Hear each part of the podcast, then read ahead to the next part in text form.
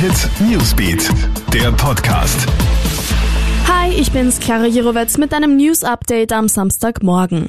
Das Coronavirus beendet den Love Parade-Prozess. Fast zehn Jahre ist es her, dass bei der Love Parade in Duisburg 21 Menschen in einer Massenpanik gestorben sind. Verantworten muss sich dafür aber keiner, weil der Prozess jetzt ohne Urteil beendet wird. Die Begründung? Wegen der Corona-Krise könne der Love Parade-Prozess vor Ende der Verjährungsfrist, also bis Ende Juli, nicht mehr abgeschlossen werden.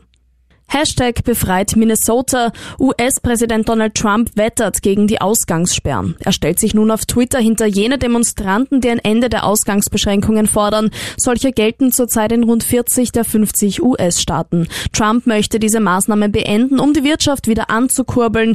Die Entscheidung darüber liegt allerdings nicht bei ihm, sondern bei den Gouverneuren der einzelnen Staaten. Und obwohl noch gar nicht klar ist, ob das Oktoberfest in München dieses Jahr überhaupt stattfinden kann, werden dafür im Internet schon Platzreservierungen verkauft.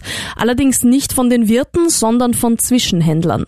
Tische für zehn Personen werden da teilweise für 5000 Euro und mehr angeboten. Bei den Wirten kostet die Reservierung normalerweise gar nichts, beziehungsweise nur eine geringe Bearbeitungsgebühr.